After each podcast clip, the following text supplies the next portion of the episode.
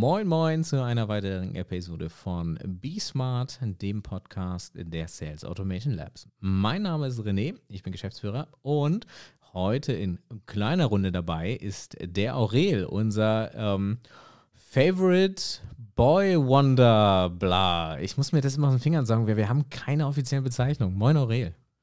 Moin René, grüß dich.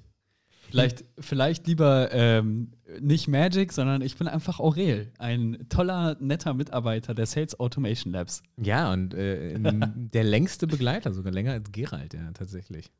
Wir kennen äh, uns schon eine Weile. Ja, wir kennen uns schon eine Weile. Wie hältst du es mit mir aus? Ich weiß es nicht. Ich weiß es auch manchmal nicht. Also manchmal ist es sehr schwierig. ja. Aber ich glaube, wir kommen so eigentlich im Grunde genommen sehr gut miteinander aus. Eigentlich, hassen, eigentlich hassen, wir uns. Ja. Vor, vor, allen Dingen, wenn man das heutige Thema betrachtet. Ne, wir kommen ja echt extrem aus dem Hardcore ja. Eigentlich. Genau. Und überleg mal, wo wir heute sitzen. Ja, bei den Automation Labs. Also das Thema des heutigen Tages ist ähm, Verkauf am Telefon. In dem vorangegangenen Podcast ähm, haben wir uns ein bisschen über, ähm, wie sehen Marketing- und Vertriebsteams aus äh, in fünf Jahren. Und da ist ähm, immer wieder das Thema Cold Calling hochgekocht. Und da habe ich mir gesagt, wir haben doch diesen Mann bei uns im Team, der äh, sagt so, ja, das ist äh, ein guter, guter Beitrag in den Vertriebsmix. Und dann habe ich mir gesagt, hole ich mir doch den mal ran, dass wir äh, beide Seiten beleuchten können. Aurel, mhm. Code Calling im Jahr 2019, 2020. Go oder no go? Naja, du hast es schon gesagt, am Ende des Tages wahrscheinlich ähm, oder meines, meines Erachtens nach ein nach wie vor nicht ganz unwichtiger Kanal im Vertriebsmix für einige Firmen. Ich möchte auch nicht sagen, dass es für alle Firmen sinnvoll ist. Ich glaube mal, dass es sehr stark auch auf die Branche ankommt, in welchem Bereich bewege ich mich, B2B, B2C. Ähm, und dann natürlich auch die Frage, insbesondere, was verkaufe ich überhaupt für Produkte? Mhm. Und je nachdem, was es ist, sollte man zumindest die Kaltakquise am Telefon zumindest nicht vernachlässigen. Mhm. Jetzt ähm, lass uns doch mal drei Schritte zurück anfangen. Ja. Also ich habe dich kennengelernt, ähm, da waren wir in einem, einem Softwarebude für den Telefonvertrieb zuständig äh, und du warst äh, dort damals, glaube ich, noch pra Student. Werkstudent, ja. Werkstudent, ja. Richtig. Und wir haben dann Hardcore am Telefon verkauft und dann sind wir zusammen nach Berlin gezogen. Ähm, und äh, dort haben wir dann bei einem großen dänischen Unternehmen gearbeitet und Hardcore Kaltakquise am Telefon gemacht. Ich habe es da genau dreieinhalb Monate ausgehalten. Und du, harter Hund, warst wie lange da? Äh, fast zwei Jahre. Ja, krasser Dude. Ähm, und hast ja quasi auch alle überlebt, ne? Also das, in, der, in der Zeit, in der ich da war, in diesen dreieinhalb Monaten, wurde das Team ja einmal fast komplett ausgetauscht und dann bei dir ja nochmal irgendwie, oder? Naja, also das Team, was noch stand, als du weg warst, mhm. war dann letzten Endes ich.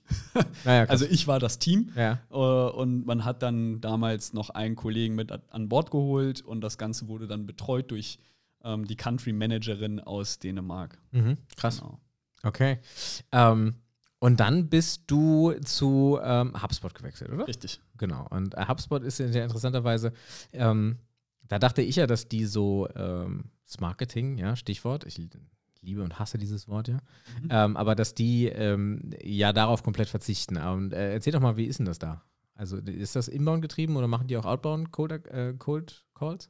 Also ähm, auch bei HubSpot ist es nichts anderes mhm. Ähm, als vielleicht ein doch deutlich besserer Mix aus beiden. Also, mhm. oder sagen wir mal anders, mehr inbound-lastig als mhm. outbound-lastig.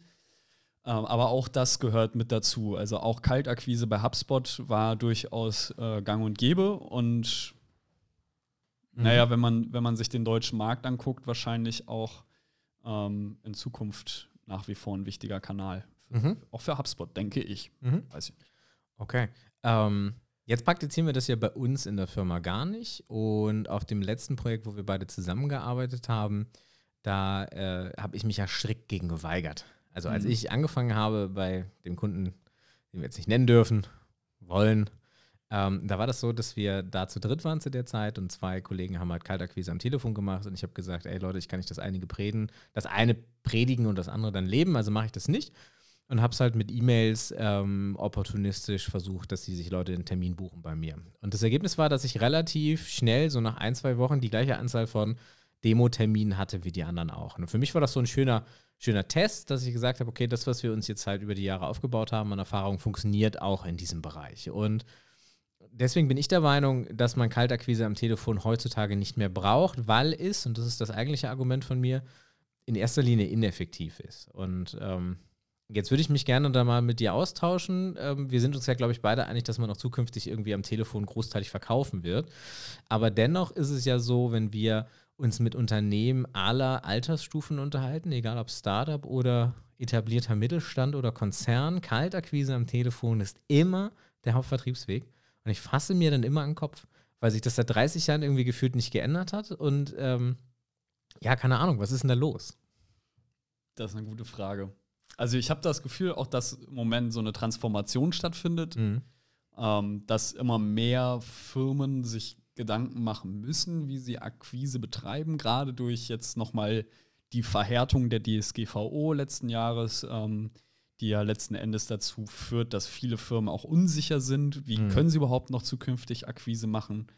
Und ähm, ich habe den Eindruck, dass viele Firmen jetzt umdenken, weil sie merken, dass so personenbezogene Daten halt doch nicht immer so verwendet werden können oder dürfen, ja, verwendet werden dürfen teilweise auch, wie sie sich das äh, früher mal vorgestellt haben oder auch vielleicht auch früher praktiziert haben.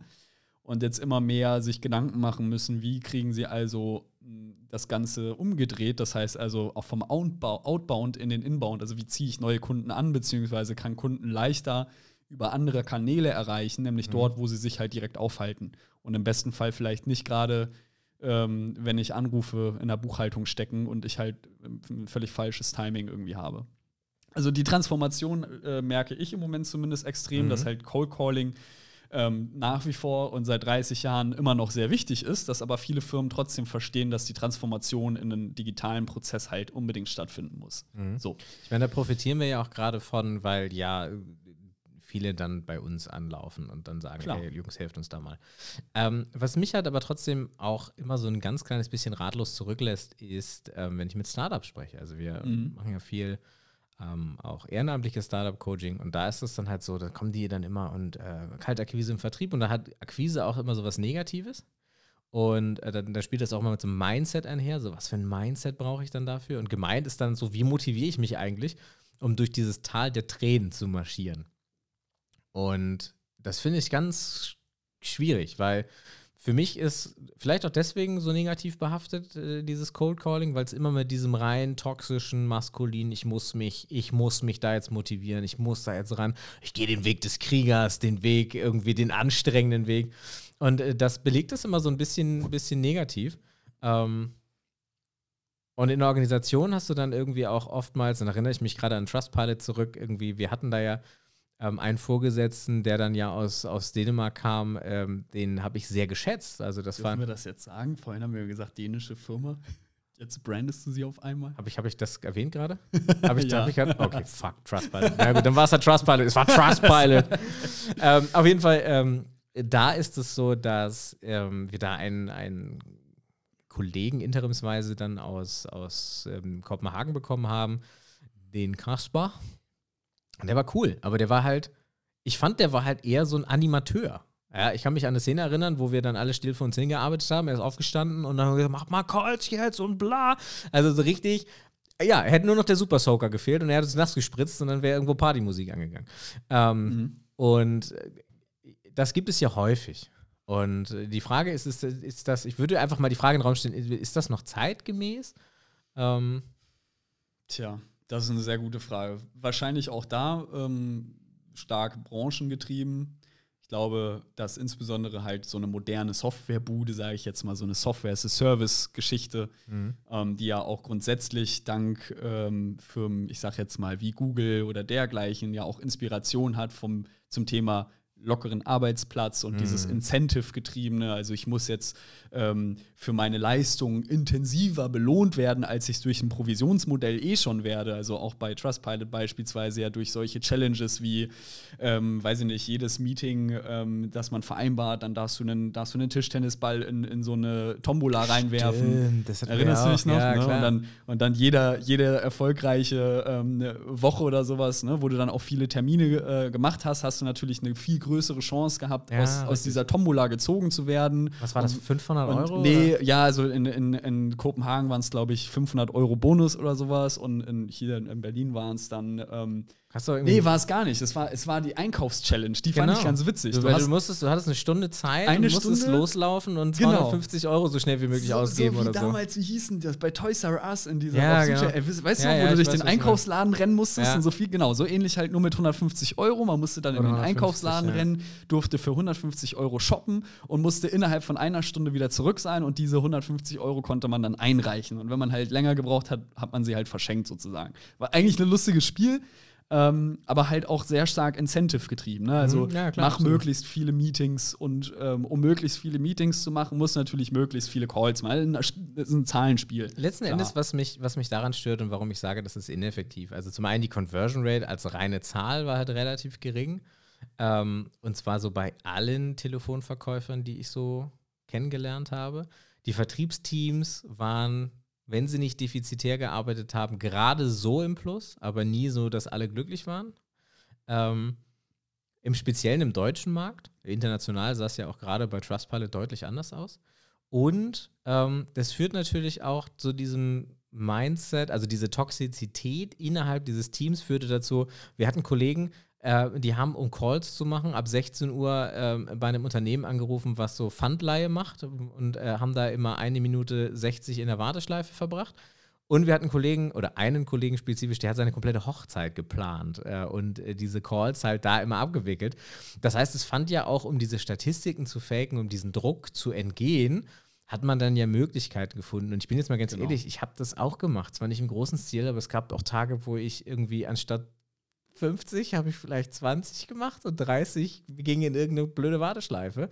Ähm, um einfach diese Anwahlversuche zu kriegen, weil du keinen Bock hattest auf die nächste negative Gesprächsrunde. Und ich mhm. glaube, hätten wir diese Zeit einfach oder Energie, die wir da reingesteckt haben, diesem, diesem Druck zu entgehen, hätten wir mal reingesteckt, in mal sinnvolle Akquisemaßnahmen zu machen, ähm, dann wäre das auch was geworden. So. Und mich würde interessieren, weil jetzt ja. gerade, es, es, gab ja eine große Umstrukturierung, jetzt äh, hast du ja mir berichtet, jetzt geht es dem Team ja deutlich besser. Also Trustpilot ist ja dann so, jetzt, jetzt ist so der Break-Even-Point erreicht. Und ähm, ob sie da was umgestellt haben. Das wäre ja mal ganz interessant rauszufinden. Ja, so. Ähm. Also ich glaube, also ich, ich bin natürlich nicht mehr drin und ich, ich kann ähm, so, ich, ich kenne ja noch einige Leute, die da ähm, immer noch arbeiten bzw. gearbeitet haben und habe so ein bisschen da mitgekriegt, was sich da verändert hat. Und eigentlich, also eine Sache hat sich insbesondere durch den neuen Vertriebsleiter, durch den Paul damals geändert und das ist ähm, der Weg zum strategischen Sales. Mhm. Das heißt also, sich grundsätzlich mal, ich glaube, also anders gesagt, ich muss da nochmal einen Schritt zurückgehen, sonst wird es zu viel durcheinander. Als wir da noch angefangen haben, mhm. war es halt sehr stark auf dieses, ähm, man hat aus aus Kopenhagen eine Vorgabe bekommen, so mhm. sieht das perfekte Kundenprofil aus. Mhm. Das heißt, du hast dann ja auch mit, ähm, mit Zack damals zusammen genügend Schulungen gehabt äh, zum Thema Buyer Persona. Mhm. So, aus deren, der, Zack war Sales Trainer. Genau, genau, der interne von dem. Der, der absolut klasse. Also wirklich Top-Verkäufer ja. Top und super, super netter Mensch.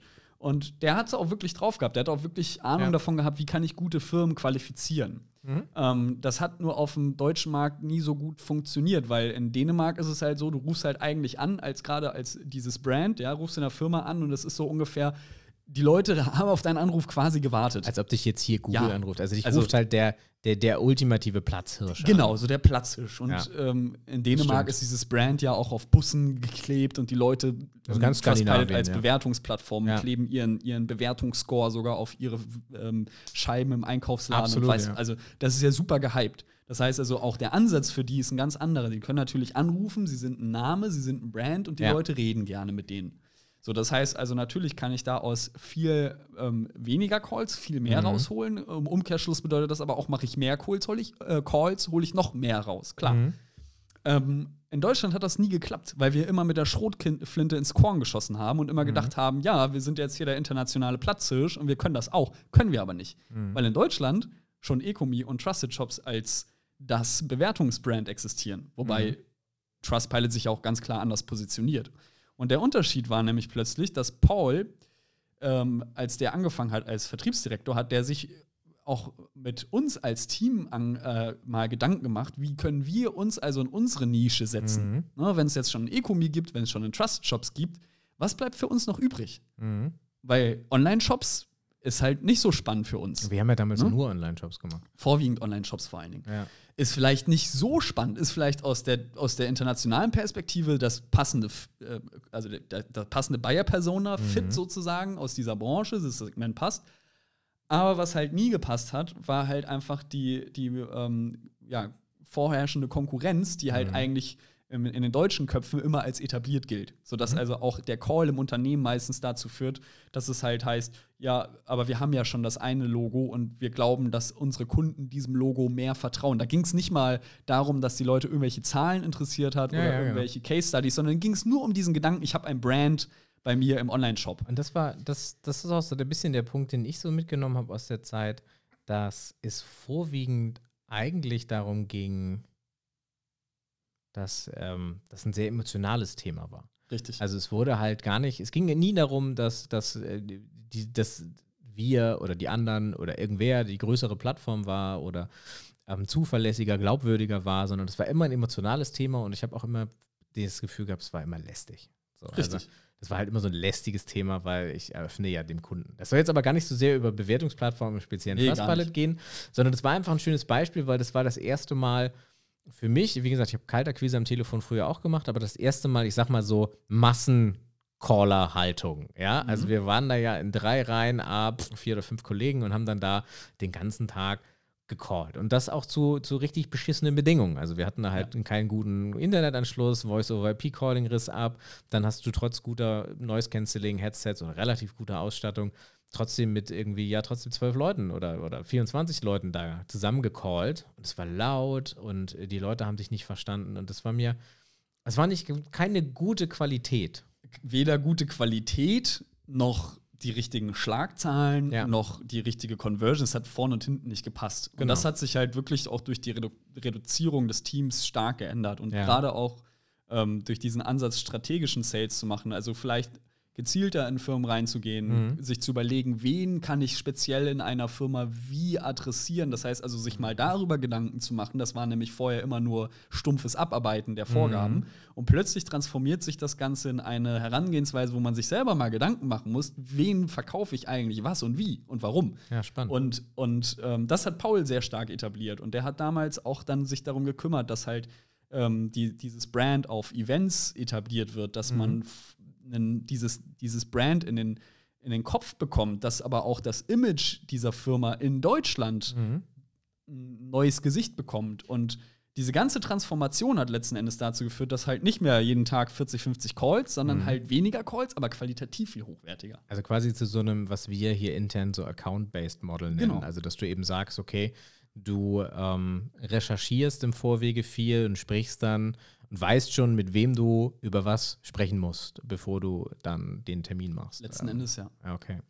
Ähm, und trotzdem ist es halt, also ich bin da, bin da ganz bei dir. Ich glaube, Qualifizierung und, und das haben wir im vorigen, in der vorigen Episode auch besprochen. Ich glaube, 70 Prozent des Verkaufs finden zukünftig automatisiert vor dem eigentlichen Kontakt mit dem Vertriebler statt. Ja. Und wenn du das so aufbaust, dann brauchst du keine Kaltakquise am Telefon mehr per se. Du brauchst immer noch jemanden, der am Telefon das Ding verkauft, also das Ding über die Elfmeterlinie tritt und ins Tor, aber niemanden, der, der jetzt aktiv, äh, sag mal, Leute kontaktiert. Und wir hatten dann, das glaube ich gar nicht im letzten Podcast, aber äh, da gibt es halt den Unterschied zwischen, äh, ich, ich erreiche Leute und ich kontaktiere Leute. So, das sind ja zwei grundsätzlich verschiedene Dinge. Ähm, wenn ich jemanden erreiche, dann hat der ja die, die Idee dahinter verstanden und, und möchte, äh, partizipiert emotional mit mir ähm, und, und ähm, identifiziert sich auch ein Stück weit mit der Sache, mit der ich an, ihn, an, an die Person herangetreten bin. Und ähm, wenn ich jemanden erreiche, äh Quatsch, wenn ich jemanden kontaktiere, dann blubber ich den halt von der Seite an. Genau. Und ich kann es mir, also äh, für mich stellt sich einfach die Frage, ey, wir haben 2019, wir fliegen in fünf Jahren zum Mars, warum wollen die Leute eigentlich noch anrufen? So. Und ähm, vielleicht liegt das so ein bisschen, weil wir Kinder unserer Zeit sind. Also das, der durchschnittliche Vertriebsleiter ist 40 plus und hat das halt von der Pike auf mitgenommen. Und die wenigsten, und ich hoffe, ich werde nicht einer davon sein, äh, erfinden sich in diesem Alter nochmal neu Mhm. sondern das ist dann halt so, dass die sagen, okay, ja, das hat früher funktioniert, das funktioniert auch immer noch, bam. Ich meine, wir haben gerade aktuell so einen Kunden, ja, alter Vertriebler, altes Heldengeschlecht, würde ich mal sagen, so, der fällt einfach mit 80 tot vom Pferd, während er in die Schlacht reitet, äh, weil er einen Herzinfarkt kriegt, aber vorher zu stur ist, um aufzugeben. Und ähm, ja, verkauft da aber ein Produkt, was höchst technisch ist, was vielleicht auch in den Anforderungen in der Zielgruppe irgendwie da ein bisschen schwierig zu adressieren ist, so auf die, diese Holzhammer-Methode. Und ihr sieht dann vielleicht für einen Hammer alles aus wie ein Nagel oder? Ja, das ist eine gute Frage. Ähm, ich glaube aber auch, dass, äh, also wenn wir jetzt speziell darüber sprechen, muss man ja dazu sagen, dass ähm, lustigerweise das Cold Calling Team angefangen hat, zu dem Zeitpunkt, als wir angefangen haben, den, den Bereich Social Selling zu erklären. Mhm. Das ist ja parallel passiert. Mhm. Das lustige Ergebnis daraus ist ja, letzten Endes will er jetzt ein Hybridjahr auch aufbauen mit uns gemeinsam. Ne? Mhm. Ne? Dass halt quasi ein Teil Social Selling und danach telefoniert wird. Mhm. Was finde ich, auch kein ganz doofer Ansatz ist, aus deren Perspektive betrachtet. Absolut. Weil, wie, wie du ja schon gesagt hast, es ist ein höchst technisches Produkt. Ja, ja. Und ich glaube, gerade bei so hoch anspruchsvollen Produkten, gerade in deren Bereich, wo ein Sales Cycle ohne Probleme zwölf über oder eher auf 24 eher Monate ja. dauert, ja, ja. Äh, wenn man mal ehrlich ist, vielleicht sogar noch länger, mhm. wo vieles auch im Zweifel gerade bei großen Firmen über Ausschreibungen passiert und so weiter und so fort, dass das der richtige Ansatz für sie ist. Das mhm. heißt also auch, um da überhaupt mal das ganze Thema aufzugreifen, warum ich zum Beispiel, und ich ähm, mache jetzt mal mein Statement, ich persönlich bin nämlich nicht der Meinung, dass Cold Calling tot ist. Mhm. Ich glaube, dass viele Vertriebler A Angst haben, einen Hörer in die Hand zu nehmen, weil sie nicht gerne Nein hören. Das ist mhm. schon mal eine, eine Sache, die ich echt in allen Jobs, die ich bisher im Vertrieb hatte, festgestellt habe. Mhm. Die Leute, die keine Berührungsängste haben, sind auch meistens diejenigen, die besser verkauft haben, mhm. weil sie mit mehr Leuten sprechen und weil es denen egal ist, wenn mal 25 Leute hintereinander Nein sagen, weil das völlig normal ist. Mhm. Ähm, das heißt also auch das Thema Mindset, was da immer durchgespielt wird, ist, finde ich nicht, es geht nicht darum, mich zu motivieren, viele Calls zu machen, sondern mhm. es geht darum, mich zu motivieren, mich auf das Ja zu fokussieren, ne? weil dann ist meine Motivation aut automatisch schon positiv gepolt, wenn ich mhm. Nein höre, ne? weil ich arbeite mich darauf hin, ein Ja zu hören. Und das ist schon mal ein wichtiger Einflussfaktor. Wenn ich jetzt aber anfange, das Ganze mit Social Selling zu verbinden, dann habe ich natürlich einen großen Vorteil, weil ich kann vorher die Kontakte recherchieren. Mhm. Ich weiß vorher, mit wem ich spreche. Ich weiß vorher, welche Themen für die Person interessant sind.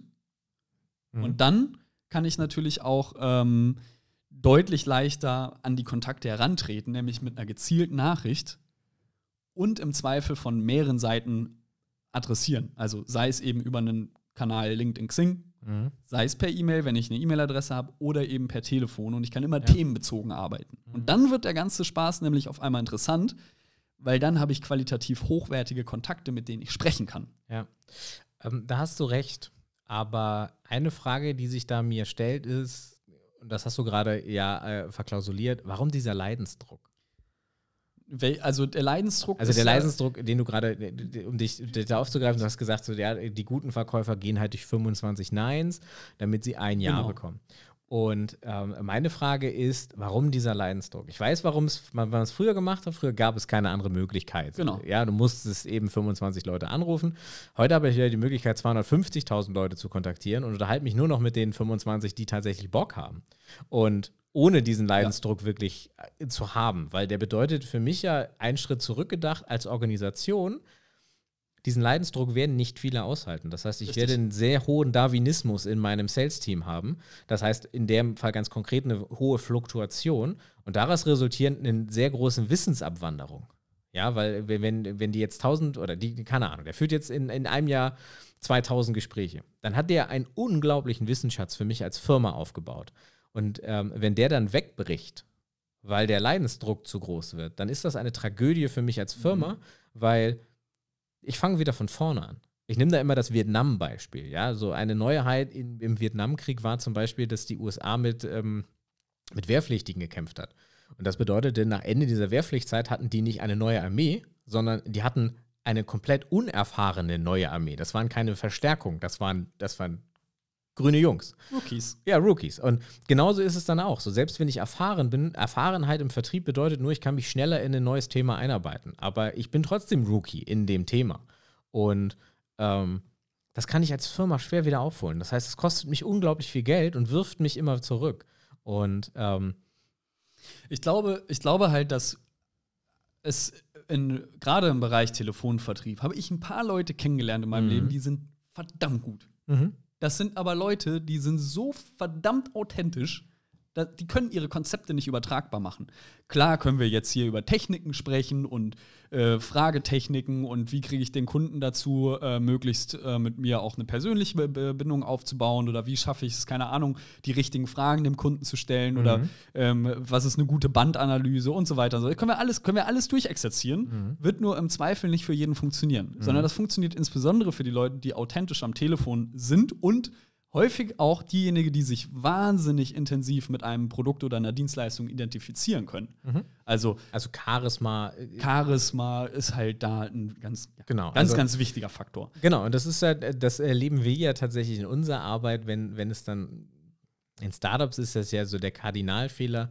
Ähm, ich ich fange mit drei Leuten an und befördere von diesen drei Leuten den Top-Verkäufer zum Chef. Und dann wird das äh, Team aufgestockt, dann hat man Geld bekommen, dann hat man ein Zwölf-Mann-Team und plötzlich kracht das Ganze voll gegen die Wand. Und mhm. dann fragt uns der Gründer, warum. Und dann gucken wir uns die Zahlen an und der Head of Sales, der befördert wurde, der kann richtig gut verkaufen. Aber das macht er halt durch seine Persönlichkeit. Und die ist nicht übertragbar auf eben diese elf Leute, die nachgerückt sind.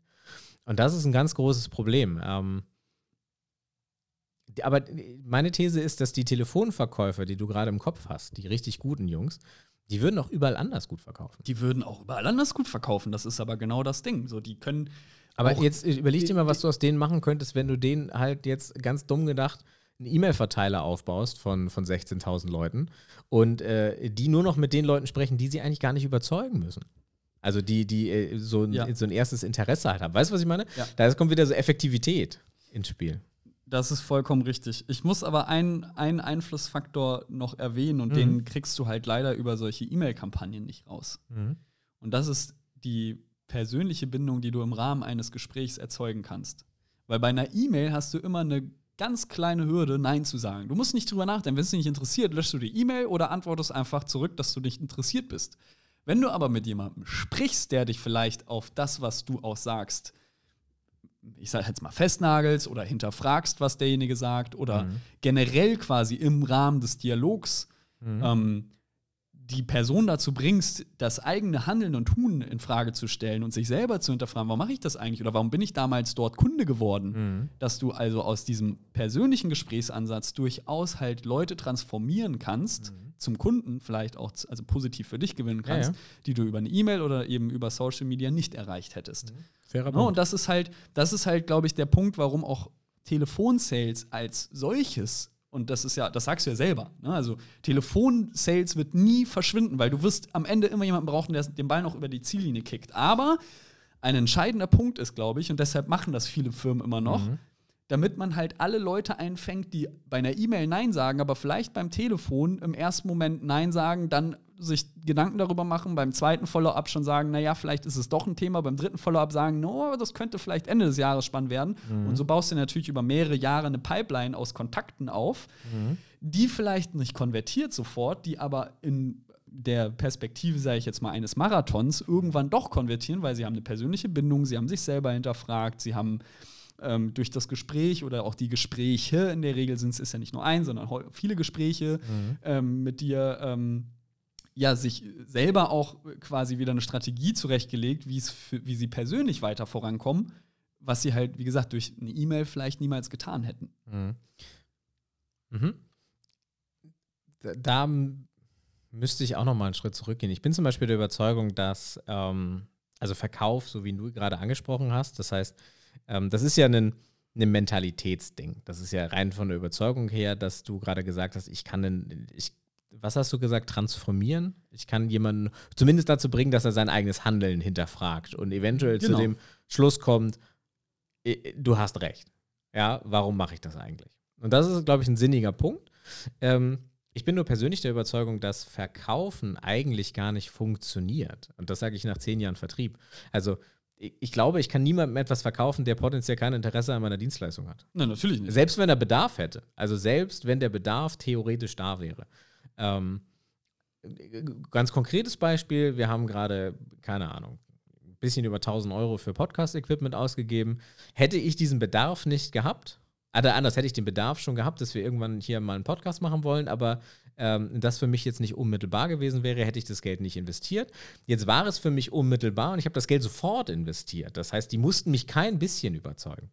Und ähm, deswegen bin ich der Überzeug äh, bin ich ja fest davon überzeugt, dass Momentum der entscheidende Punkt ist. Das Momentum ist der entscheidende Punkt, das ist, da stimme ich dir absolut zu, weil am Ende des Tages ist es immer das Momentum, was den mhm. Kunden auch konvertiert und natürlich der Schmerzpunkt, der groß genug sein muss oder, oder irgend, vielleicht auch ein Projekt, was die Firma sich vorgenommen hat, welches umgesetzt werden muss Ja, und eine genau. Deadline hat oder so. Ja. Das, das sind ja alles dann so Kauftrigger, die letzten Endes ähm, dazu führen, dass du verkaufst. Mhm. Diese Kaufentscheidung, wie du aber selber sagst, hast in 75 Prozent der Fälle aber schon längstens vorher stattgefunden. Total So, fair. Das Ja, heißt, und deshalb funktioniert ja auch dein Ansatz zu sagen, ich schicke eine E-Mail-Kampagne raus oder ich schicke jetzt 1000 Kontaktanfragen auf LinkedIn raus Mhm. Oder mache eine Werbung, weil Werbung, du hast ja, genau, weil du erreichst damit sozusagen dann die 75 Prozent, die schon gesagt haben, yo, mache ich, ich brauche dafür was und jetzt habe ich auch noch eine Ad gesehen oder mich hat jemand kontaktiert oder wie Mhm. auch immer, der mir mein Problem löst. So, das ist Fakt. So, aber was ist mit den 25 Prozent? Mhm.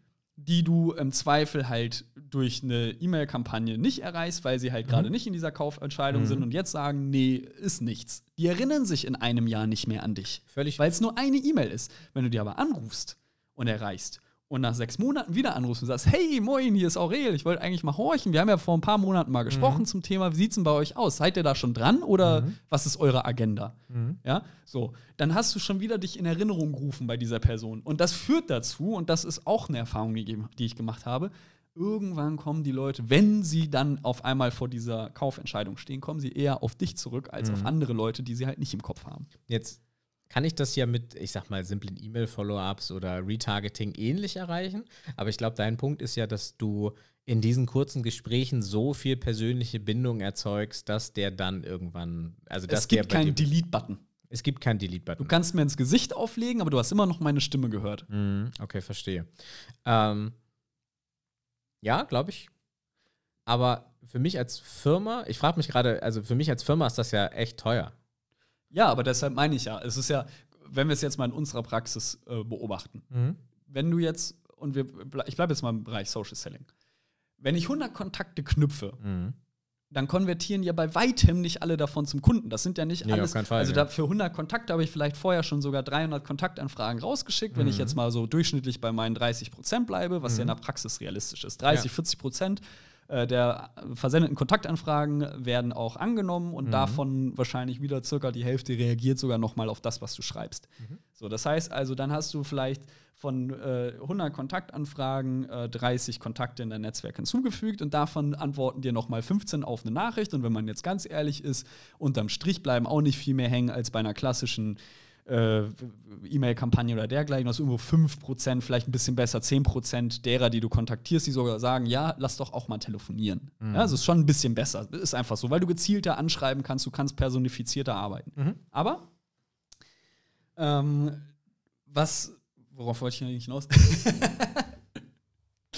ähm, Verschachtelte Sätze. Verschachtelte. Sätze, ja, ja. Das Ding ist halt einfach, dass du ähm, trotzdem ja 70% derer, die du kontaktiert hast, niemals erreichen wirst. Naja, das ist mir schon Und klar. die kannst du nachtelefonieren. ja, äh, ja, wenn du die, wenn du die Nummer hast, verstehe ich Wenn du eine Nummer hast Die- oder die- eine Firma, dann kannst die- du hinterher telefonieren. Absolut. Aber die Frage, die ich mir als Organisation stellen muss, ist es das denn wert? Also reichen mir nicht die 75 Prozent, das sind ja keine 75 Prozent, sondern also realistische Conversion Rates aus unserer Erfahrung raus. Wenn ich 1000 Leute anschreibe oder von 100 Leuten, äh, die ich anrufe, habe ich ein oder zwei Termine, weil ich zwischen 1 und 2 Prozent Conversion Rate liegen. Es gibt jetzt die Leute in den Kommentaren, das wird die, ich meine genau dich. Ähm, du wirst reinschreiben, nein, meine Conversion Rate ist bei 10 Prozent oder mehr und okay. Die Leute gibt's. Das, das freut mich für dich, von ganzem Herzen. Und dann bist du auf dem richtigen Weg. Und Toller Verkäufer, tolles Produkt, tolle toll. Dienstleistung. Ja, äh, du kannst stolz auf dich sein. Aber alle anderen da draußen krebsen bei 1 bis 2 Prozent rum. Und ähm, 1 bis 2 Prozent erreiche ich zugegebenermaßen mit einer E-Mail-Kampagne nicht, zumindest wenn es nicht eine richtig gute ist, sondern eher so bei 0, bis 0,5 bis 1 Prozent. Aber ich kann halt 20.000 Leute gleichzeitig anschreiben. Ich kann Richtig. eine Million Leute gleichzeitig anschreiben. Das heißt, letzten Endes in harten Zahlen habe ich viel mehr raus. Wenn ich dann den Social Selling Aspekt gehe, und das ist ja, und deswegen ist Social Selling ja auch gerade so populär, es ist derselbe Durchführungsweg. Ich hatte das vorhin in dem Podcast schon gesagt, früher habe ich an Türen geklopft, dann habe ich die Leute angerufen, dann habe ich die Leute mit E-Mails belästigt und jetzt belästige ich die Leute auf, auf den, ähm, in den sozialen Medien. Es ist derselbe Durchführungsweg und deswegen machen es jetzt auch alle. Also, weil das ja. halt einfach, ich muss mich dafür nicht verbiegen. Ich behalte die Kontrolle, dasselbe Mindset als Zahnspiel, 100 Leute, 2%, los geht's. Das ist halt dasselbe. Ähm, und klar funktioniert das jetzt gerade noch, wenn du es vor allen Dingen noch irgendwie mit Video-Prospecting oder so äh, dann zusammen machst, hast du halt unglaublich gute Conversion Rates im Vergleich zu anderen herkömmlichen Methoden. Und das ist es halt, und das verstehe ich nicht, dass auch gerade jüngere Unternehmen da nicht drauf setzen. Also als junges Unternehmen, ich kann, also auch wieder Unternehmersicht, Organisation. Ich kann jetzt einem Vertriebler 40.000 bis 50.000 Euro zahlen, das mache ich fünfmal. Das heißt, ich habe einen Fixkostenansatz von 25.000 Euro im Monat. So, das heißt 250, ähm, 300.000 im Jahr. 300.000 Euro im Jahr, dann habe ich fünf Vertriebler, die ähm, für mich äh, Akquise machen. Am Telefon. Ich kann das jetzt aber auch mit 50.000 Euro machen, nämlich einen einstellen. Dann kann ich auf LinkedIn gehen und sagen, ich mache mir mal Gedanken, wen ich ansprechen möchte. Da kostet mich der LinkedIn Sales Navigator, ich bin nicht auf laufend 80 Euro monatlich. 60, 60 Euro netto. Okay, 60 Euro netto. Irgendwas. Ja, der kostet mich das. Dann habe ich die 61 Euro netto im Monat. Dann nehme ich noch sowas wie Octopus hinzu als Crawler und der spricht 100 Leute pro Tag an. Wenn ich will, auch deutlich mehr, aber ich würde nicht mehr als 100 machen. So, und der läuft durch. Und, und der Mensch dahinter muss gar nichts mehr machen. Das heißt, ich, ich erreiche konstant 100 Leute pro Tag, all day long. Der macht keine Ferien, mein, mein, mein Crawler, der will nicht frei haben, der, der, der kriegt keine Kinder, der ist da und der macht das. Ähm, und dann habe ich aus 300.000 Euro 50.000 Euro gemacht und dann habe ich noch Opportunitätskosten für Tools und so weiter von 1000 Euro. Aber aufs ganze Jahr gerechnet. Aufs ganze Jahr gerechnet. Ja, ja. So, und das ist einfach der Punkt. Und der schreibt die Leute an und sagt dann so: Hey, ja, moin, Aurel, ich würde gerne über folgendes Thema mit dir rechnen, äh, sprechen. Speziell geht es mir darum: drei Bullet Points. Wenn du Lust hast, dann würde ich mich freuen, wenn du meine Kontaktanfrage annimmst. Und das nächste, und die Leute, die die Kontaktanfrage angenommen haben, kriegen halt ein Video. Das ist so unser Standardprozedere. Und das funktioniert hervorragend und deutlich kosteneffizienter als Cold Calling und auch deutlich, ich würde jetzt einfach mich aus dem Fenster lehnen und sagen, wir haben so eine Conversion Rate über alles von 30 Prozent mit diesem Social Selling Ansatz derzeit, aber noch deutlich besser. Und, Sicher. Und deswegen, und daher meine Ambivalenz. So, daher mein, meine Meinung, Cold Calling hat eigentlich heute 2019 nichts mehr zu suchen. Nee. Aber also ich, ich stimme dir da voll und ganz zu. Cold Calling an sich ist halt einfach, wie gesagt, und deshalb bin ich halt der Meinung, Cold Calling ist nicht scheiße, es ist auch nicht mhm. völlig wegzudenken, aber es ist ein wichtiger Teil im Vertriebsmix. Weil wenn ich jetzt ganz ehrlich bin, mhm. du hast je nach Branche, und gerade wenn wir jetzt mal Beispiel, mit dem Beispiel IT bleiben, dann hast du eine Handvoll Ansprechpartner. Mhm. Sagen wir mal, im deutschen Markt sind das auf den Social Channel, lass es dreieinhalbtausend Ansprechpartner sein. Also wir haben das Problem sind, ja? gerade in einem so. Projekt, ja, genau. dass, uns, äh, dass wir da so gut unterwegs sind, aber uns gehen halt effektiv die Kontakte Die, die Kontakte sind begrenzt. Das mhm. heißt aber ja auch bei weitem sind nicht alle Kontakte angemeldet auf LinkedIn oder Xing. Mhm. So, und allein da ist jetzt ja schon der entscheidende Punkt, wo kriege ich jetzt einen passenden Ansprechpartner in einer mhm. Firma, der nicht irgendwo auf LinkedIn oder Xing angemeldet ist. Das heißt also, da hast du schon mal einen Ansatzpunkt, wo du sagen kannst, jetzt könnte ich also anfangen, da einfach mal der Firma anzurufen, nach den Personen zu fragen. Mhm. Und dann hast du natürlich irgendwie das Problem, dass du natürlich auch gezielt in eine Branche einsteigen musst. Das heißt, letzten Endes, und da, und da finde ich halt, ist der Ansatz Call Calling nicht verkehrt, hast du mhm. wahrscheinlich im besten Fall irgendwo so einen Mix aus. Es gibt eine Maschine, die akquiriert für dich neue Kontakte für deinen persönlichen Social Channel. Mhm. Vielleicht, wenn du zwei, drei, vier Mitarbeiter hast, dann natürlich jeder für sich, dann am mhm. besten definiert, dass man sich nicht in die Quere kommt. Dann hast du also über den Kanal schon mal die Low-Hanging Fruits. Dort sammelst du nämlich alle Leute ein, die schon im Chat sagen, jo, total spannend, lass mal quatschen. Mhm. So.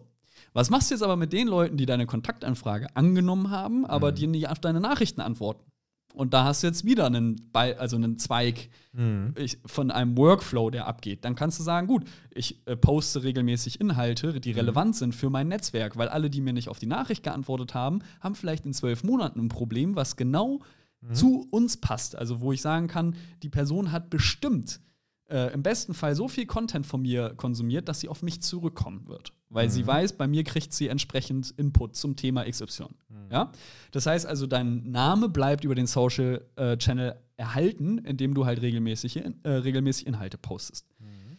Und dann hast du aber immer noch die Firmen, die du halt gar nicht erreichst. Und was machst du jetzt mit denen? Da kannst du deine Inbound-Marketing machen, da kannst du eine E-Mail-Kampagne machen oder du baust dir halt mal eine vernünftige Sales-Kampagne auf und dann gehst du den einen Weg und der eine Weg wird halt nicht ewig funktionieren, sondern der ist irgendwann ausgeschöpft und du kannst Dinge auch gleichzeitig tun. Also baust du dir mal, blockst du dir mal im Tag äh, oder einen Tag in der Woche, wo du sagst, okay, ich rufe jetzt die 20 relevanten Key-Accounts an, zu denen ich keinen Ansprechpartner gefunden habe. Mhm.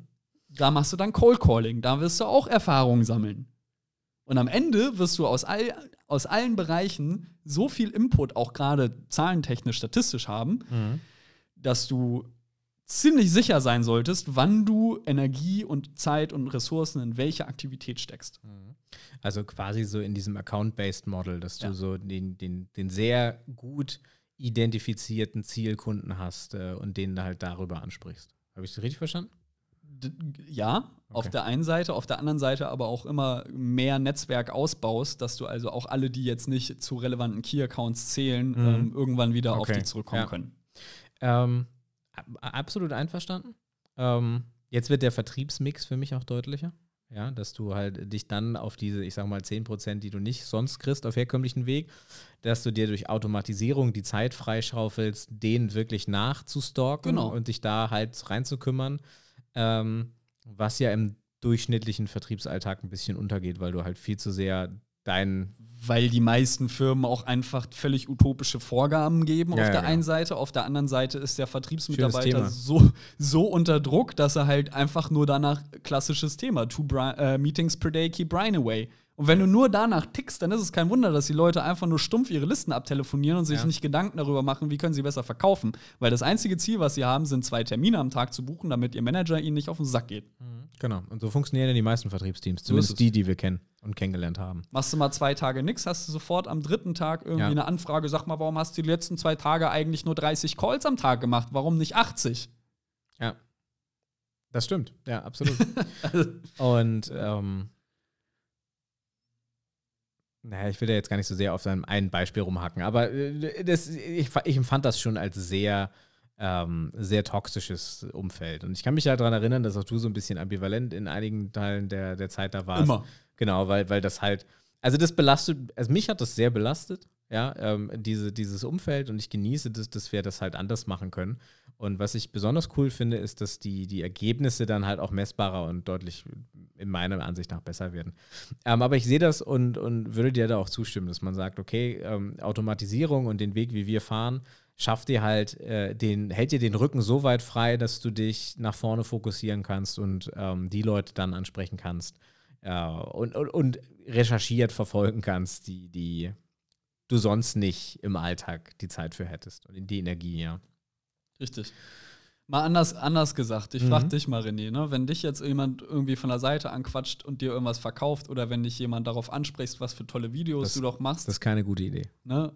was, was du für tolle Videos machst. Das ist eine gute Idee. Ist, genau, das ist eine gute. Und schon, und schon hast du eine Gesprächsgrundlage, auf der man anfangen kann. Und ich glaube halt, dass, dass diese, dieser Vertriebsmix letzten Endes so sein sollte, dass du halt genügend Informationen über deinen Kunden hast, dass du gut einschätzen Absolut, kannst, ja. wer ist dein Kunde, sodass du gezielt auch Anrufe machen kannst und Ja. auch nachtelefonieren. Warum nicht die Leuten nachtelefonieren, denen du mal eine E-Mail geschickt hast, die nie darauf reagiert haben? Das, Ja, ja. das sehe ich absolut ein. Also für Absolut. mich ist das ein Bereich, das, und das ist ja auch Call Calling, wenn Ja, die Person gut, nie ja. reagiert hat, ist es immer noch ein kalter Kontakt. Aber du hast wieder einen Anlass. Du kannst sagen, Absolut. hey, moin, ich hatte dir mal eine E-Mail geschrieben zum folgenden Inhalt. Sag mal, hattest du schon Zeit, dir die durchzulesen? Mhm. Also so anlassbezogenes Nachfassen, das läuft bei mir dann halt aufs Follow-up. Das kann gerne per Telefon sein. Ich bin ja ein großer Anhänger, das hatte ich auch schon mal erwähnt, ich mache es den Leuten so leicht wie möglich, Nein zu sagen. Weil letzten Endes möchte ich mich nur mit den Leuten unterhalten, die Bock haben. Ich bin der Meinung, ich kann sowieso niemanden überzeugen, der keinen Bock auf meine, Richtig. äh, keine Lust auf meine Dienstleistung hat. Und dementsprechend, ähm, aber klar mache ich Follow-ups und das dritte Follow-up ist bei mir in der Regel auch so, Freunde, jetzt mal Butter bei der Fische. Ähm, ich bin großer Junge, ihr könnt mir da auch sagen, wenn ihr keine Lust habt, aber äh, ich hätte gern irgendeine Antwort. So, weil das ist fair. Ja, gib mir halt eine Antwort und wenn es ein Nein ist, ist es total gut. Ja, wenn es ein ist in einem halben Jahr, ist total gut. Dann melde dich, lieber Kunde, bitte wieder in einem halben Jahr bei mir. Ähm, weil, wenn das so weit in der Zukunft ist, lege ich mir da kein Follow-up. So, dann, ne? Dann fliegst du halt, fliegst halt raus. Außer, das ist jetzt ein Kunde, den ich unbedingt haben möchte. Die, es gibt ja auch die Pappenheimer, das haben wir in unserem gemeinsamen letzten Projekt ja auch viele gehabt, die sagen, ja, rufen Sie einfach nächste Woche nochmal an. Wo ich sage, nö, wenn Sie nächste Woche Zeit haben, rufen Sie mich gerne an. Weil das ist halt für mich kein valider Kontakt und der hat einfach keinen Bock auf mich, aber ich telefoniere dem so nicht hinterher, weil entweder machen wir Geschäft auf Augenhöhe oder nicht. Und ich glaube, das ist ein ganz entscheidender Punkt, der bei vielen Kollegen im Vertrieb auch gar nicht so, so rüberkommt. Also ich bin tatsächlich der Überzeugung, Vertrieb bedeutet, ich mache Geschäfte mit der anderen Seite auf Augenhöhe. Ich bin weder der mhm. Bittsteller, mhm. Noch bin ich derjenige, der meinen Kunden dominieren muss, sondern ich gehe hin und sage, hey, pass auf, das würde ich dir gerne anbieten. Meines, meiner Erfahrung nach könnte das passen. Wie sieht es aus?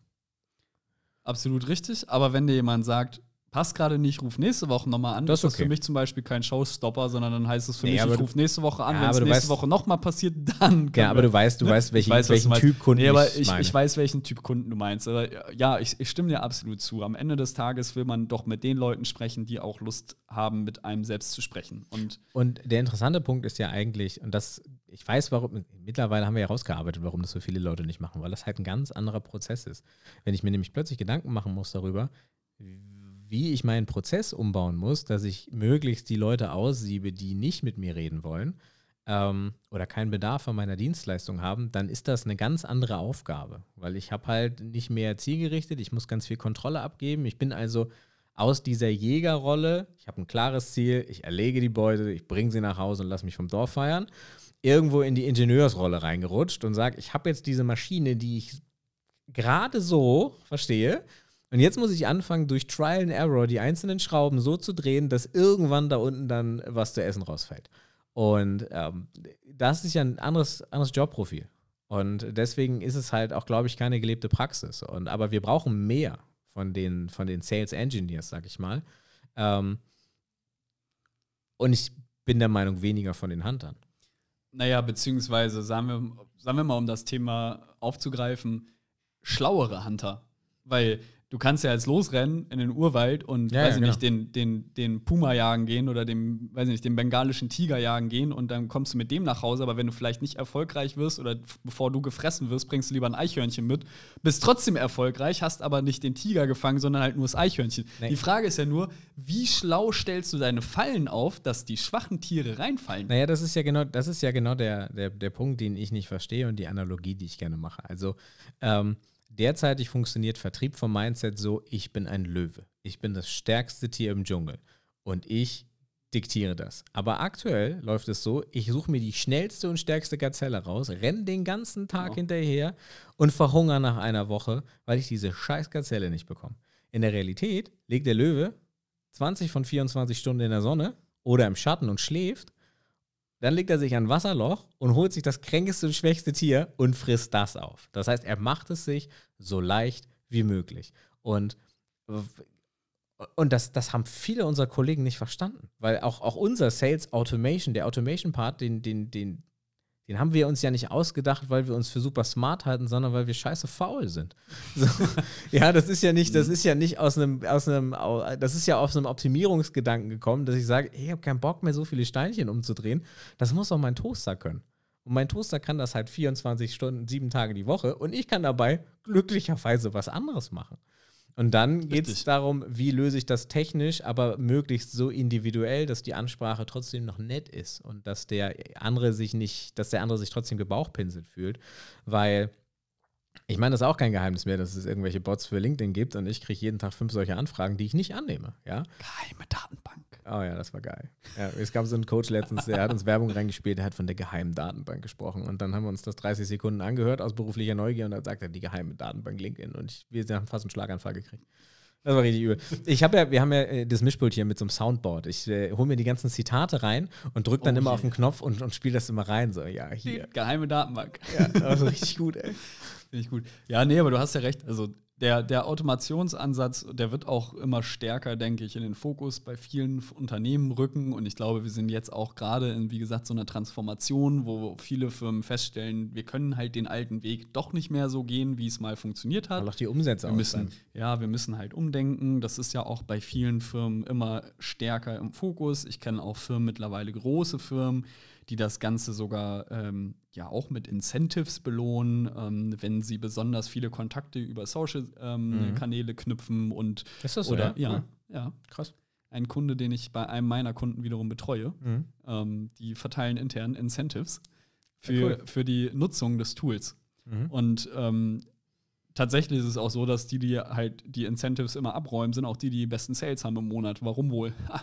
Ha, Ja, Frage ich mich ja auch immer, woher kommt das und warum? Und das, das Wichtigere ist, warum adaptieren es andere Leute nicht? Weil das ein ganz anderes Gedenken erfordert. Ne? Wa- Warum Also- sind von 20 Nutzern, die Social Selling, äh, Selling äh, über so Social, Social Selling über Social Channel betreiben, warum sind von 20 Nutzern gerade mal drei wirklich intensiv hinterher? Stimmt, und warum sind das immer die, die Erfolg haben? Ja, du hast mir dann die, die Statistik heute gezeigt, die war sehr geil. ähm, ja, in genau dem gleichen Projekt. Also ich habe da mit 1500 Vertriebsleitern telefoniert. Ich habe das im letzten Podcast schon gesagt. Und die haben alle ein Brett vom Kopf. Also die meisten davon. Die haben ja nicht mal verstanden, warum es eine gute Idee ist, Kunden nicht mehr per E-Mail anzusprechen und sich irgendwelche dummen Listen zu kaufen mit Info-Ad-Artikeln, sondern irgendwie die Leute auf, auf LinkedIn und Xing anzuschreiben. Da fasse ich mir an den Kopf. Da, da fasse ich mir wirklich an den Kopf. Was soll ich denn, wie, was soll ich denn da noch machen? Und jetzt, aber stell dir mal vor, das geht jetzt fünf Jahre so weiter. Und die, die, die, mit der Mittelstand in Deutschland, der sowieso fünf Jahre bis zehn Jahre zurück Ja. ist, die finden irgendwann raus, dass Automation richtig gut funktioniert und dass man das auch ohne große Kostenaufwände einsetzen kann. Wir haben es vorhin vorgerechnet. Ähm, was machen die Leute dann? Weil dann wird so ein Team, wo du jetzt zehn Außendienstler hast, dann hast du nur noch zwei Außendienstler. Und was mache ich dann mit den Leuten? Also Also was, wenn was, viele Firmen feststellen, gerade die noch viel mit Außendienst arbeiten, dass du mittlerweile auch per Online-Demo arbeiten kannst. Und das, genau, das ist der nächste Punkt. So. Und dann sage ich, ja, das geht bei meinen Kunden nicht. Und das stimmt vielleicht auch noch. Aber der Junior kommt irgendwann. Ich möchte da kurz, kurz dabei erwähnen, ähm, mittlerweile gibt es auch ein neues Gesetz für unsere lieben Ärzte, die nämlich mittlerweile per Videodiagnose arbeiten dürfen. Ja, also selbst dort ist das Thema Online-Demo angekommen. Naja, tatsächlich, also ähm, das Argument, und, und es stimmt ja auch, es gibt ja mittlerweile, oder es gibt gerade noch Branchen, wo ähm, du mit Online-Vertriebswegen nicht weiterkommst. Pflege ist so, Gastro ist so, weil Gastronomen, die sind immer so busy und ehrlich gesagt funktionieren die genauso unprofessionell. Also die funktionieren nicht professionell als Firma, weil da gibt es keine, keine Strukturen, sondern die sind halt wie B2C-Kunden und mit allen Vor- und Nachteilen. Also die kannst du da nur akquirieren. Das bedeutet aber, dass du die halt, ähm, oder Kantinen, Pflegeräume, habe ich schon gesagt, so die, die kriegst du halt nur the good old fashioned way. Und ich glaube, im Handwerk ist das auch so. Da wird gerade noch viel sich an den Tisch gesetzt, da wird zu viel noch ein bisschen rumgeklüngelt und beide Seiten finden das auch noch gut. Aber doch spätestens, wenn der Junior übernimmt, findet der das doch nicht mehr gut. Der sagt, ich will keinen Papierkatalog mehr haben. Ich will bitte keine Angebote mehr gefaxt bekommen haben. Ich will mein Angebot als PDF per E-Mail, dann kann ich dir das unterschreiben und dann schicke ich dir das wieder zurück. Einfach aus dem Gedanken raus, weil wir das aus unserem privaten Nutzung gewohnt sind. Das heißt, das ist ja genau das, was Amazon halt äh, mit dem kompletten ähm, B2B-Fachhandel gemacht hat. Wir sind von Amazon verwöhnt worden, dass die Customer Experience unglaublich leicht ist. Ich kann mit einem Klick was bei Amazon bestellen, wenn ich möchte. Und das hat bei vielen E-Commerce-Systemen im, im, im B2B-Bereich zu großen Verwerfungen geführt, weil dann aufgefallen ist, dass die super sperrig sind. Und wir, also der Mensch als Nutzer trennt das nicht, was er privat gut findet und was er geschäftlich gut findet. Und wenn ich privat gewöhnt bin, meine Informationen audiovisuell und in kurzen Schnipseln und leicht und locker zu bekommen, dann äh, und, und vor allen Dingen alles online zu bestellen, dann möchte ich den Außendienstler nicht mehr bei mir sitzen haben. Nee, und ich möchte vielleicht auch nicht mehr zu einer Firma fahren müssen, um irgendwas klären zu müssen. Anderes Ding. Bestes Beispiel Versicherung. Ich hatte gerade Das den wollte ich Fall, auch gerade sagen. Ne? Ja. Nee, sorry, ähm, ich habe muss meine Hausratsversicherung anpassen. Kann ich das auch per, können wir das nicht per Telefon kurz machen? Ja, genau. Das sollte ja kein Problem sein. Nee, sorry, Herr Maas, also Sie müssen da schon zu uns vor Ort kommen oder wir besuchen Sie. Das kann man nicht einfach so. Da Was? kann man das. Wir verkaufen Software für Hunderttausende online.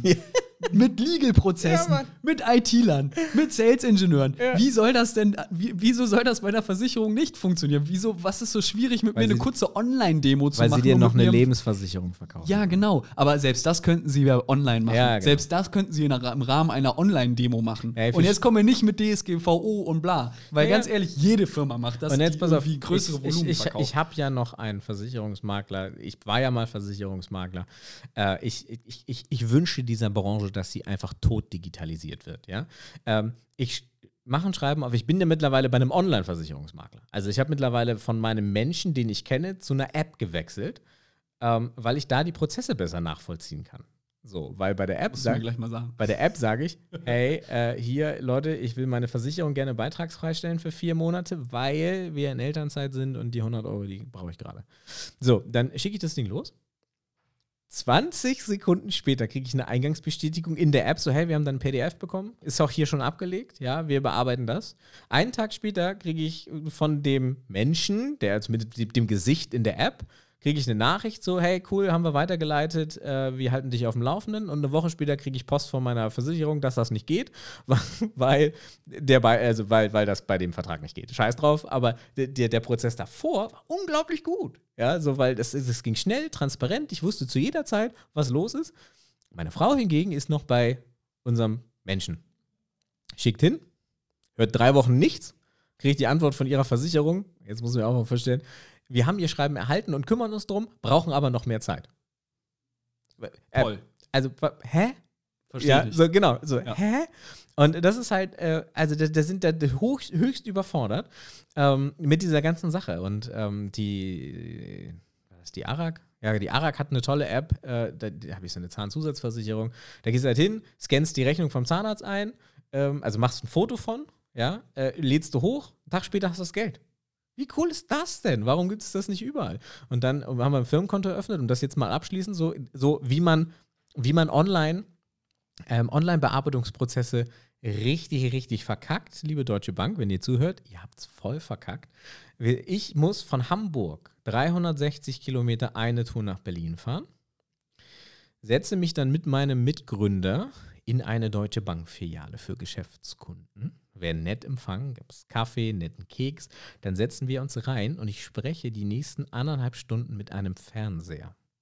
Weil die Dame, die unser Konto eröffnet, in fucking Frankfurt am Main sitzt und eine Online-Beratung macht. Und jetzt kommt das Geilste. Jetzt verkauft sie mir das als totale Innovation, weil sie ja Online-Beratung macht. Wo, real? wo ich da sitze und sage, gute Frau, wenn Sie eine Online-Beratung innovativ gestalten wollen, dann lassen Sie mich nicht 700 Kilometer durch die ganze Republik fahren, sondern ich hätte in Boxershorts vor meinem Rechner sitzen können und wir hätten diesen ganzen Bums klären können. Habe ich die Antwort was? bekommen, das geht ja bei Geschäftssachen nicht. Ja, pass auf. Gestern, Sonntag, habe ich mir Holvi runtergeladen. Holvi ist ein, eine Digitalbank, ich weiß nicht, wie gut die ist, aber es ist eine Digitalbank, die ähm, auch Gesellschaften zulässt und nicht nur Freelancer als Einzelperson. Da habe ich mich angemeldet, habe ich heute Morgen in Boxershorts mein Identifikationsverfahren gemacht, am Küchentisch, kein Problem und reiche nachher die ein Unterlagen ein und dann habe ich ein Konto eröffnet. Ich musste dafür nicht wegfahren, ich konnte ganz normal arbeiten und ja, ich habe auch mit jemandem an einem Fernseher gesprochen, aber ich saß dabei zu Hause. Und das, Das ist ja die Oberfrechheit. ja, genau. Und das ist halt Krass. so, ich, das verstehe ich nicht. Also das, äh, diese, diese, diese Impulse genommen und auf alte Denkmuster umgelegt. Es ist total, das ist das, das ist das versteifte deutsche bürokratische. Und das ist aber der Grund, warum wir immer noch Oh, Cold Calling am das, Telefon ja, machen das, auf beide aber das ist, das ist genau das, weil äh, ich weiß, ich verstehe auch nicht, also selbst Banken, also erzähl mir jetzt bitte nicht, dass die das nicht dürfen bei Geschäftskunden aufgrund von, weiß ich nicht, DSGVO, Legal, bla. Kann ich mir nicht vorstellen. Kann ich mir nicht nee, vorstellen. du musst da schon ein paar Unterschriften machen, aber ja, dann sie natürlich, aber das du musst, aber bei Oder Contest, digital. bei Contest oder eben bei deiner neuen App geht das Ja. Ganze per App ja, ja, genau. am Smartphone. So, und da, das, Also, sind, da das sind so eine Sachen. Okay. Also, die, die Wahrheit wird sein, es passte nicht in den derzeitigen Prozess der Deutschen Bank, wie diese Anträge bearbeitet werden. Also musste man diese gute Idee, wir machen das einfach fernmeldetechnisch, so runterdegradieren, dass ich jetzt halt, dass die den Vorteil haben, dass die ein Team in Frankfurt sitzen haben, was sich nur darum kümmert und ich halt irgendwie durch die Gegend fahren muss und ich könnte halt im Strahl kotzen. Herzlichen Glückwunsch, Deutsche Bank. So funktioniert keine Kunden. Ja, und, und, und dann, und dann ist dann, dann mussten sie jetzt leider aufgrund der aktuellen Zinspolitik auch die Preise verdoppeln. Also nicht so. Und wo ich dann sage, Leute, ernsthaft? Wie wollt ihr, also, liebe Deutsche Bank, wenn ihr das hört, wir sind unwichtig in eurer Sache. Aber ey, wenn man im Glashaus sitzt, sollte man nicht mit Stein schmeißen. Und äh, das ist ein gutes Beispiel dafür, wie das halt nicht funktioniert. Und ähm, wenn ich da jetzt aber jemanden auf der Management-Ebene fragen würde, warum sie das so gestaltet haben, dann würde ich mit ziemlicher Sicherheit eine sehr plausible und durchdachte Antwort bekommen.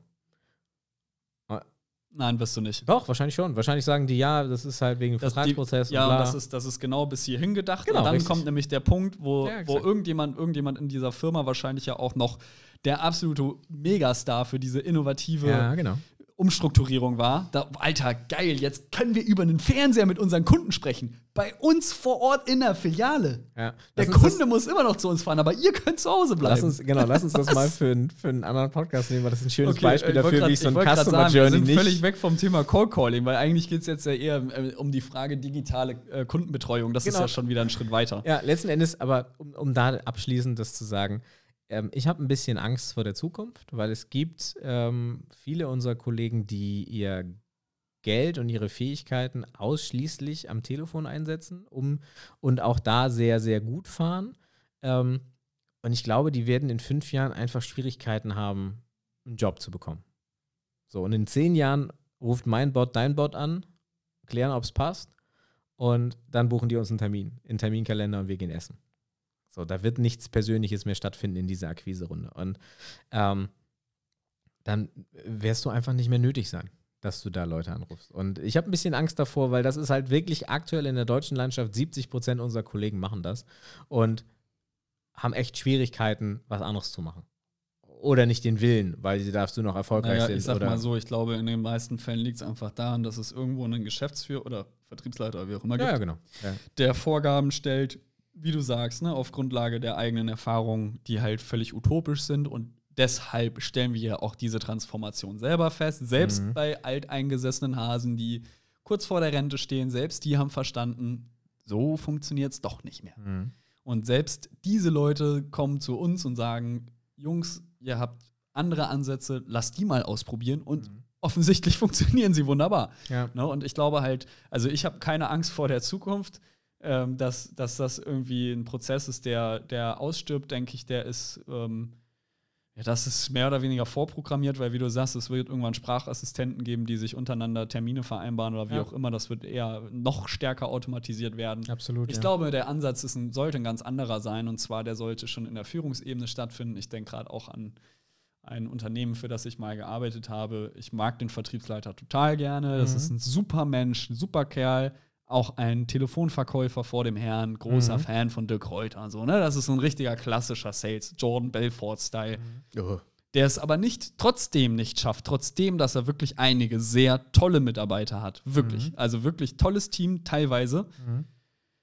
Die wollen so schnell wachsen und die verheizen nur Personal in einer Tour. Und die Leute fangen da an und keiner hat irgendwie vielleicht, äh, oder die, viele von denen haben nicht mal Telesales vorher gemacht. Die haben Mhm. vielleicht mal im, bei O2 gearbeitet oder bei sonstigen Firmen, wo du halt einfach nur, hallo, äh, ja, wir können Ihnen einen Vertrag für 9,99 anbieten. Soll ich Ihnen die Unterlagen zuschicken? Das ist deren Art zu verkaufen. Und das haben, da haben die einige von. Mhm. Und das kann einfach nicht funktionieren, weil dieser, gerade im B2B-Bereich, und da müssen wir jetzt ja auch also mal ein bisschen drauf fokussieren, weil Ja. wir sind halt B2B-lastig. Absolut. Gerade in dieser Branche kannst du halt Authentizität und Charisma nicht weiter vermitteln. Das Mhm. geht nicht, sondern was man weiter vermitteln muss, ist der Spaß an seiner Arbeit. Mhm. Und ich sehe halt sehr viele frustrierte Mitarbeiterinnen, weil die halt nur ihre Schlagzahlen machen müssen, ohne Ja. Erfolge zu haben. Und ich Ja. glaube, dass das ein ganz wichtiger Punkt ist für viele Firmen, dass eben nicht von den Mitarbeitern verlangt wird, mach so und so viele Calls, damit du deine Umsätze machst, sondern der Ansatz ganz anders sein müsste, nämlich zu verstehen, wie tickt die Person,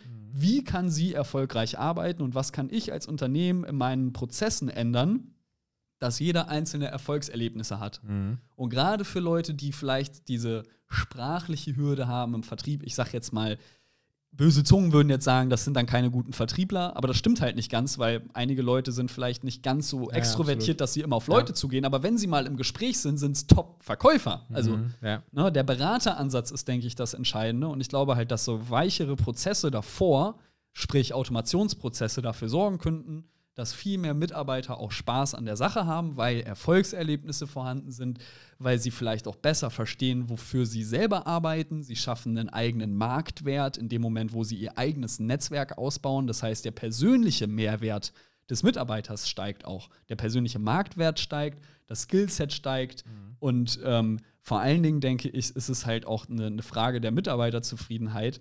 Ähm, wenn man einen Prozess hat, der zu Erfolgen führt, hast du einfach automatisch zufriedenere Mitarbeiter, hast du einfach mehr Spaß im Büro. Ist so. Mhm. Das war ein schönes Schlusswort. Mehr Spaß im Büro und als Organisation fragen, lieber Mitarbeiter, was kann ich tun, damit du erfolgreich bist? Und immer schön agil bleiben. Oh Gott, ja. Ja, schön agil bleiben. mach, mach, mal Agilität und so. Maximale Sei- Erfolge. Sei, oh Gott. Ja, sei ein Gepard und Alpha Adler. vielen, vielen Dank, dass ihr da wart und uns wieder zugehört habt. Ähm, wenn ihr noch mehr Lust habt auf den Quatsch, den wir verzapfen, dann findet ihr uns auf YouTube oder Facebook unter salesautomationlabs.de. Und ansonsten, wenn ihr uns ähm, eure Meinung geigen wollt, dann schreibt es gern ähm, unten in die Kommentare bei iTunes oder schickt uns eine E-Mail an hello at salesautomationlabs.de. Und ich wünsche euch auch eine wunderschöne Woche und äh, ja, hoffentlich bis zum nächsten Mal. Ja. Tschüss, ne? Tschüss, ne?